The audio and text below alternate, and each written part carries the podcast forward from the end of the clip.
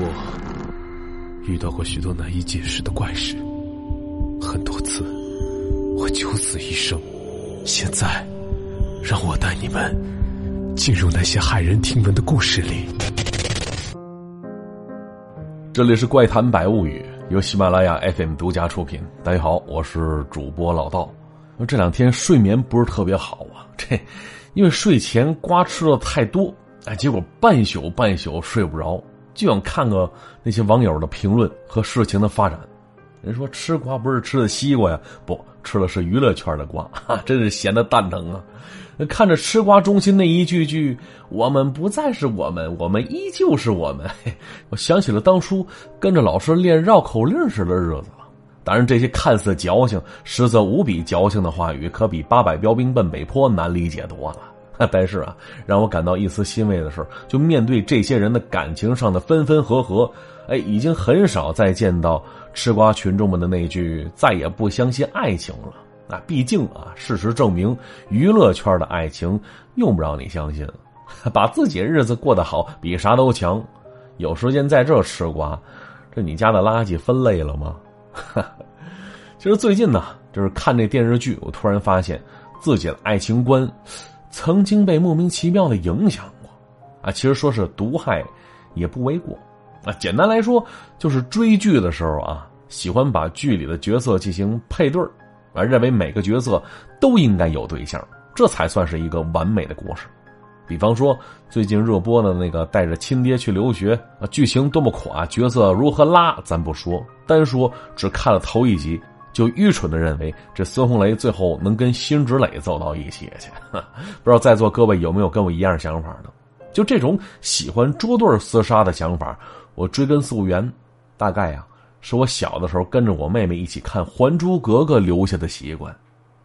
就那时候里边的角色必须是成双成对当时我们看在眼里，觉得理所当然，从而养成一个不太正常思维逻辑。直到后来啊。出了一个什么情深深雨蒙蒙，据说里边三观炸裂，主角扎破天，可是当时看的却理所当然，好可怕呀！还好当时我没看，否则现如今会不会也穿上品如的衣服啊？也说不准。再后来，因为受不了台词絮絮叨叨，剧情磨磨唧唧，这《还珠格格》我只看到了第二部。之后，当我们遇到了《流星花园》的时候，哎呦，简直耳目一新呢！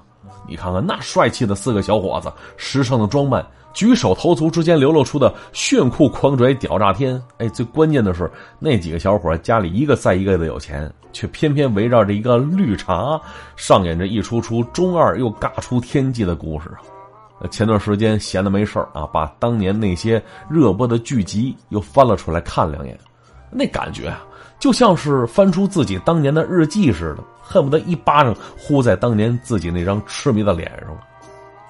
其实说到当年那部《流星花园》，哎，不敢说万人空巷吧，但也绝对是风靡一时。各大学校的 F 四跟雨后春笋似的，在课间操场上是摇来晃去的，直到被教导主任呵斥那发型不合格，要求回去剪掉。还记得当时这部剧热播之时，恰巧遇到一次狮子座流星雨。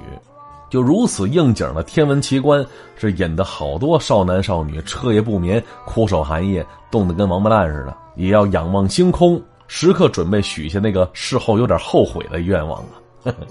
这多么荒唐的年纪，荒唐的事儿啊！这其实就是青春年少，没有对错之分，只有青涩的回忆。之前啊，跟朋友聊天也就聊起这些事儿了。其中，有个叫丽丽的姑娘跟咱们说起了一个她的经历。啊，也是半夜等流星雨，可等来的呀，却不是流星划过天际。话说那时丽丽正上大学呢，他们学校跟其他大学挨着，地处大学城，不在市中心。尤其是他们宿舍紧靠校园的外围，隔着一条街，远处那就是田地。每到夏天是听取蛙声一片呢。往好了说，那是环境优雅，空气宜人；但如此贴近大自然，总有一些小烦恼啊。比方说，那田地里的昆虫、小动物，每到夜里是叫个不停，吵得人睡不着觉。啊，虽然如此，但是对于丽丽来说，大学四年就那个地方让她怀念的，尤其是那里的漫天繁星，因为他们当时整个大学四年刚好当地大学城刚刚建起，刚刚起步，周围并不繁华，没有什么光污染，所以呢，丽丽总感觉那边的星星都比别的地方要多很多。而后来到了大四那年，大家离开校园四处奔走，天南海北寻找离开校园之后的工作机会。半年之后，丽丽他们纷纷回到学校，开始着手准备毕业论文。就此时，他们因为即将毕业，互相之间都有些许不舍。曾经那些磕磕绊绊，也都在一杯接着一杯的啤酒里边稀释的无影无踪了。啊，结果有一天呢，丽丽看新闻说那天晚上会出现流星雨，说是百年难得一遇。极大值预计会出现在夜里十点多钟，啊！听到这个消息，丽丽张罗着寝室其他五个人说：“晚上咱们一起看去啊，算是大学生活最后的疯狂。”当时寝室老五不无担心的说：“说这寝室十点封寝，要是出去了，咱们怎么回来呀？”丽丽呵呵一笑说：“没事儿，咱们看完流星雨之后，咱去网吧包宿去呗。啊，想来以后离开校园包宿这档子事儿就断了念想，咱们也是抓紧时间，得把握青春呢。”哎，此话一出，其他室友纷纷响应。于是那天白天，这群姑娘们是去了趟超市，大包小裹买了不少零食、饮料、火腿肠。到了晚上，这几个丫头片子个个拿着手电筒，老大不知道从哪儿淘回来一个望远镜。哎，这老三呢，把那个陪了他整个大学生涯的收音机也带上了。这六个人一起就来到了校园外边那条街的尽头一处停车场那儿了。要说他们计划的很周全呢。这停车场前面一百米开外，那就是一片田地。往后看呢，隔着条马路就是他们寝室楼。左右两侧有些两层到顶的门市房，周边呢只有远处几盏路灯还亮着呢。按照新闻里说的流星雨会出现的方向，他们念准了，这是稻田地那方向是最好的观测点。此时看过去，那边是一片漆黑；往上看呢，星光璀璨，周围是一片虫鸣。几个小姑娘裹着外套坐在地上看着天，说实话，也就那个岁数的年轻人才能办出这样的傻事来。但是他们傻的可爱，傻的浪漫呢。后来丽丽说了，说回想当时，周围没啥人，怎么感觉不到害怕呢？也不知道是不是他们人多的原因啊。啊，总之他们几个是吃着零食，看着天互相说着话，很快就感觉没啥意思，无聊了。看了一眼表，九点多钟，还得等一个钟头呢。就此时脖子是又酸又疼，几个姑娘开始抱怨了。而这时老三打开了收音机，说想听一听电台的节目。话说这老三有听电台的习惯，每天晚上都听。他说当地电台晚间有档情感节目，那主持人读读散文，念念听众留言，跟大家互动一下情感故事。夜里听特别有感觉。而据他了解，说今天有流星雨这档节目，指定以此大做文章。而大家待着也是待着，所以他把收音机打开了，想给大家解解闷儿。他这边一打开，这收音机里立刻传出了一个男子的声音：“听众朋友，大家好，这里是健康大讲堂节目。今天请到直播间的依旧是我们的老朋友，从医多年、深受爱戴的刘主任。那接下来我们接通听众朋友的来电。这位朋友你好，哎，刘主任呐，那什么，我那方面不太和谐呀，咋办呢？”只听到另外一个略显沧桑的男子说了：“《黄帝内经》有云：‘天地者，万物之上下也；阴阳者，血气之男女也；左右者，阴阳之道路也；水火者，阴阳之征兆也；阴阳者，万物之能使也。故曰：阴在内，阳之首；阳在外，阴之始也。’所以，这位朋友啊。”这么的，你先来两个疗程的，现在买还加送阴阳五行内裤一套，五种颜色照应金木水火土，每天换一样，能把你的生活给调过来。那同时再给你爱人来一套，保证你事半功倍。哎，听到这儿，这几个姑娘一脸黑线，吵着赶紧调台调台，什么乱七八糟卖药的这是？当时老三嬉皮笑脸的调到了平时喜欢听的那个波段啊，收音机里放的正是平时常听的节目。而主持人当时正读着故事呢，听那风格应该是从《知音》杂志上摘下来的。而丽丽他们一边听着，一边抬着头看着天没一会儿就到了十点了，正是新闻里说的最佳观测时间。可是姑娘们兴致勃勃的看着夜幕苍穹，那除了那些看了一晚上的星星之外，屁也没看到一个呀。这丽丽掰了掰脖子，就这么半天，她那脑袋跟落枕了似的，有点不舒服。可此时依然勉强往上看着，就怕一不留神流星划过就错过了。结果他们就这么看着看着，哎，突然收音机里出现嘶嘶啦啦的声音，好像电波受到干扰似的啊，以至于主持人说的啥都听不清了。啊，当时老三担心他那收音机出毛病，于是拿起来拍了拍。而就在这时，从前边黑暗处突然走过来一个老头，一把花白胡子，身穿白色褂子。他突然出现，把这几个姑娘吓了一跳啊！一阵惊呼当中，只见这老头摆了摆手，说了一句：“哎呦，这么晚了，你们几个小妮子在这干嘛呢？”啊，姑娘们以为这是附近没搬走的村民呢。那这会儿听到他们几个大呼小叫的，可能是打扰人家休息了吧。于是寝室老大上前说了一句：“大爷，抱歉啊，是不是打扰到您了？我们是这学校的学生，这不今天晚上有流星雨吗？想来这儿看一看。”哎，只听老头摆了摆手，说：“啊，那没事吵倒是没吵着，今儿听着挺热闹的。你们说什么雨？下个雨有啥好瞧的呀？”赶紧回去吧，大半夜的，一会儿爹妈该着急了。说着话，这大爷背着手，慢悠悠的转过身，再次走进了黑暗当中。因为前边没灯啊，没一会儿就看不见身影了。当时丽丽他们笑着说：“哟，大爷可能不知道啥是流星雨，以为今天阴天要下雨呢。”他们这边调侃着，结果另一边寝室老三说了一句：“哎，我说感觉有点不对劲儿呢。”刚才那大爷来的时候，我那收音机滋滋啦啦的有干扰，我以为收音机坏了呢。可是这会儿他离开了，收音机又好了。哟，这话说完，大家伙都沉默了。看起来这电波干扰跟那位大爷有点关系啊。要说这深更半夜的沉默显得有点瘆人。结果老三又说了一句：“说我晚上总听电台，周末他们电台讲鬼故事。”好像提过一嘴，说鬼能影响收音机跟电视的信号。你们说，哎，老大立刻打断了他的说话。行了，别看什么流星雨了，这会儿寝室刚关门，估计宿管阿姨还没睡呢，咱们赶紧回去吧。这话说完，大家纷纷同意，拿上东西，一路小跑回到了宿舍。好说歹说，宿管阿姨终于放了行，让他们回到寝室了。啊，结果就那天晚上，这一宿舍的女生好半天都没睡着啊。那不用问。都是被吓的，尤其是丽丽，啊，她那个床位啊，正好靠着窗户，还是上铺，所以头一歪就能看到外边。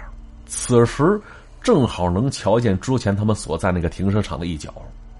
而至于刚才那位老头，说心里话，丽丽没那么害怕，只是感觉特别好奇，心说能是鬼吗？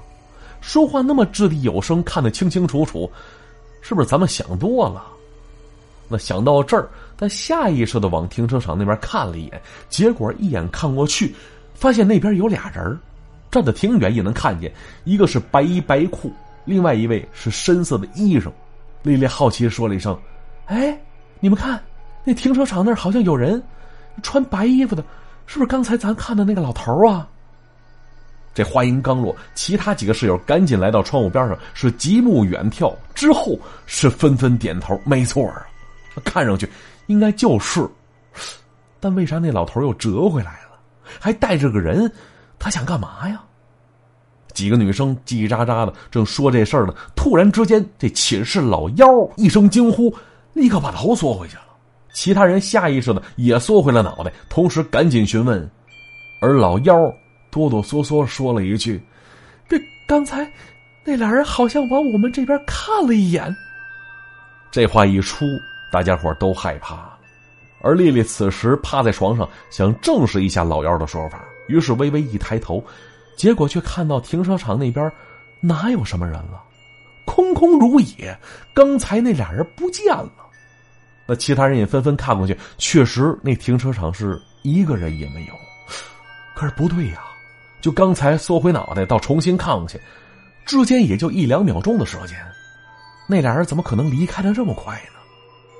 还有刚才老幺说的，说他们俩人往这边看了一眼，那怎么听怎么感觉诡异。话说那天晚上，这六个姑娘心里是惴惴不安，总担心会发生什么奇怪的事儿。于是老妖提议，还是关上窗户睡觉吧，这样心里能踏实一些。于是呢，就这样，这六个姑娘先后都进了梦乡了。结果后来呀，这丽丽说她当时睡得正香呢。突然听到寝室里是一声尖叫啊，吓得她一咕噜从床上爬了起来，迷迷糊糊的看向四周，发现那声尖叫是她下铺老幺发出来的。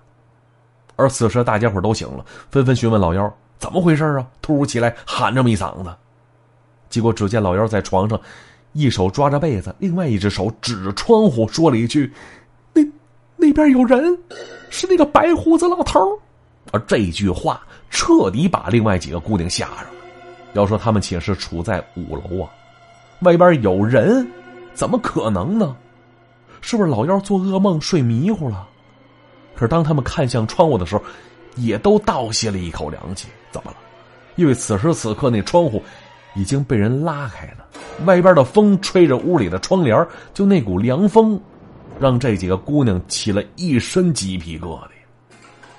那他们清楚的记得，临睡之前这窗户是老大关上，并且锁上了。要不是从屋里开锁，这窗户是完全打不开的。而此时，这窗户大敞四开，就像是有什么东西从外边进来了似的。到这儿啊，这些姑娘哪敢睡觉啊？赶紧把窗户关上，拉上窗帘。上铺的都来到自己下铺，俩人挤在一起，这才有些许的安全感呢。那丽丽后来告诉我。说她那天是天亮的时候才睡着觉，等几个姑娘起床之后，他们再次来到昨天夜里那个停车场，四处查看了一圈并没发现什么蹊跷的地方。结果老三眼尖，指着远处一片高粱地边上说了一句：“哎，你们看那是什么呀？”大家顺着他手指的方向看过去，发现那里竟然是一座坟，上边还立着一块碑呢。老三记得。说昨天晚上白胡子老头离开的方向，就是那坟的方向啊。寝室老大这会儿小声的说：“说我们是不是打扰到人家了？这样吧，咱们现在过去给人家道个歉，鞠俩躬，赔个不是。”要说这主意不错呀，大家伙都同意了。丽丽跟我说，就那段时间，他们寝室为了准备毕业晚会，排练了一个手语版的《感恩的心》，而这会儿老大提议，咱给大爷跳一个，算是赔礼道歉了。哎呀，这主意也就他们能想出来。于是他们六个大姑娘是光天化日之下，竟然对着一个坟包是又唱又比划，将感恩的心送给了大爷。他也不知道大爷是能听见他们的歌声，还是能看见他们的手语啊。总之，打这之后，他们一直到离开学校，也没再发生过什么离奇的事只不过呀，这后来这学校有传言说五零二寝，也就是丽丽他们寝室。为了准备毕业晚会啊，竟然去坟地边上排练节目去了。那真是一寝室的狼人呐，惹不起呀！啊，啊其实听完这故事之后，就会去想，说那些奇奇怪怪的东西，是不是为了吓唬我们、伤害我们才存在的呀？因为每次谈到这些东西，都为之色变。可事后思来想去，当初那些恐怖的存在，并没有伤害自己的意思啊！就像丽丽说的那个白胡子老头可能只是想跟他们开个玩笑，多看几眼青春靓丽的小姑娘而已。他毕竟人家连唱带跳之后，老头便没再作过妖啊。可是就算他们并无恶意，那不经意之间的举动，还是会伤到我们这些凡人呢。哎，就像之前咱们听友有位叫叶子的朋友说过自己遇到的一件吓人的经历，就时至今日依然记忆犹新呢。而且这事儿还在他的身上留下了些许痕迹。话说叶子是位护士啊，平时上班挺辛苦的，因为他们需要上夜班。去过医院病房都知道，那些大医院的病房护士是一刻不得闲，打针、吃药、测体温，时不时还有病房呼叫啊。尤其到了后半夜最困的时候，还得打起十足的精神头来工作来，那份煎熬别提多难受了。而叶子所在的病房叫综合治疗病房，那说白了其实就是临终关怀病房啊，住的普遍都是老年人、上岁数的人。迎来送往，感受人间悲欢离合，对叶子来说已经是家常便饭了。啊，曾经我就听人说过，说护士啊太冷血了。那看着受病痛折磨的人，甚至面对逝去的生命，总表现的很淡定。那为此，我想为这些医护工作者说句公道话啊！你想，他们每天看到的太多了。如果每遇到一件事都要用一副哀痛的情绪来面对的话，你还让人家工作不工作了？下班之后，他如何面对家人，如何生活呀？毕竟抱怨的人呢，你只经历过一次，而医护人员可每天都得看着啊，其中的辛苦跟心酸，寻常之人如何体会呀？所以没办法，他们必须自己调整自己呀。话说那天叶子给我讲他经历的时候，先给我发了一张照片，是他耳朵的特写。我看到他耳洞边上有个不大的伤疤，好像从耳洞边缘裂开了似的。叶子告诉我，说那是被人扯掉耳环撕开的伤口留下的痕迹。他还记得有一次值夜班，众多病房里有一间特护住着一位老人，这老人没有家人陪护，就说家里孩子都在国外呢。得知老父亲病重的消息，这会儿正往回赶呢，而老人是被保姆送到了医院。此时因为有护士特殊照料，保姆已经回家去了。而叶子说，老人家的孩子非常有钱，但是早年就出国了，一年到头也回不来几次。这老人的老伴前几年就去世了，就这段时间，这老人能看到的活人，除了保姆，就剩下楼下那些来来往往的陌生人了。结果啊。这叶子值班那天晚上，这老人终于挺不住了。护士赶紧给老人的孩子打电话，结果电话还没打通呢，这老人就走。当时这叶子就在老人边上，同事呢在走廊跟家属说这情况呢，能听到那边人情绪很激动。这叶子有点不知所措，所以转过身想去走廊等同事回来再做处理。结果刚一转身，哎，就感觉右耳朵一阵剧痛。他下意识的用手一摸，发现耳朵出血了，蹭一手。同时，他发现他那耳环竟然不见了。那叶子后来跟我说，说身为医护工作者，其实有严格的规定，就是什么呢？上班期间不能佩戴任何首饰。可那天夜里有点忙，换岗换衣服的时候，耳环忘了摘了，而这会儿却没了。当时叶子捂着耳朵，回头看了看周围。身边的病床上，老人双手交叉，非常安静的躺在那里，没有任何呼吸跟心跳啊。叶子知道那只是一具尸体，可自己那只耳环去哪儿了？就刚才很明显是被人拽下去的，好悬没把耳朵豁开呀。当时叶子忍着疼四处找了一圈，没找着。而这会儿，他突然意识到，你说这位已经故去的老人，刚才见到的时候。双手好像放在两边了，可此时竟然握在了一起了，不由得让叶子生出了个可怕的想法。于是啊，他趁着同事还没回来呢，小心谨慎的扒开了老人的双手，而之后他惊讶的发现，就那只耳环真的在老人手里攥着呢。当时叶子整个人都吓懵了，同事说他脸是白的，嘴唇一点血色都没有。而之后，他跟单位请了假，回去调整了好长时间，才重新又回到工作岗位上。而我记得当时这叶子说到这儿，给我发来一个笑哭的表情。啊，看到这个表情，啊，突然很心疼他，同时也很佩服他呀。至于那耳环以及那老人是怎么回事，直到现在他也说不清楚啊。好了，今天的故事就讲到这儿了。如果没听够的话，喜马拉雅搜索“怪哉”或者搜索“主播老道”四个字就可以尽情收听了。那今天节目就到这里，咱们怪哉见。